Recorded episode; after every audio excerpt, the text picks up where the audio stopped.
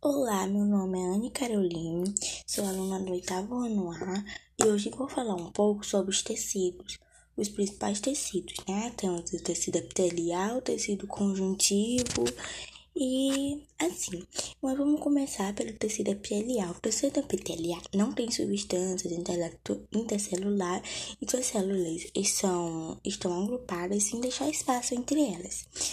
O tecido epitelial reveste a superfície externa do corpo, protegendo o microorganismo das substâncias químicas e das agressões físicas. Reveste também a superfície interna de órgãos como boca e o estômago. Já o tecido conjuntivo é o mais abundante do, do, do organismo. Possui grande quantidade de substâncias intercelulares, intercelulares que mantém as células afastadas uma das outras.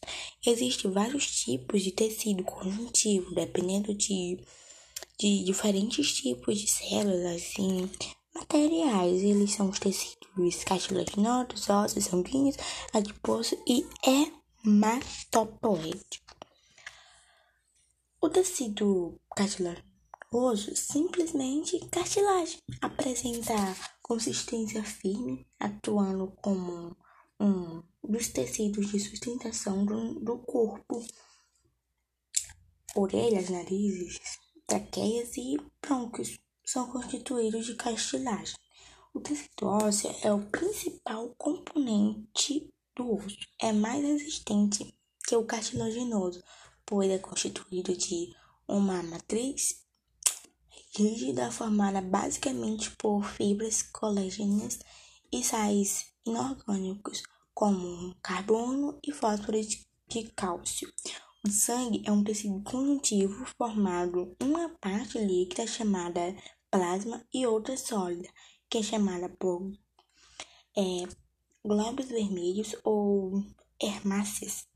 Transportam principalmente o oxigênio glóbulos brancos ou leucócitos defendem organismos de bactérias e outros invasores. Plaquetas importantes na coagulação de sangue. O tecido hematopoético tem uma função de produzir células do sangue. O tecido adiposo é um tecido conjuntivo formado por células que têm a capacidade de armazenar gorduras. Tecido muscular não é estriado, é constituído por fibras fusiformes dotadas de um núcleo alongado e central.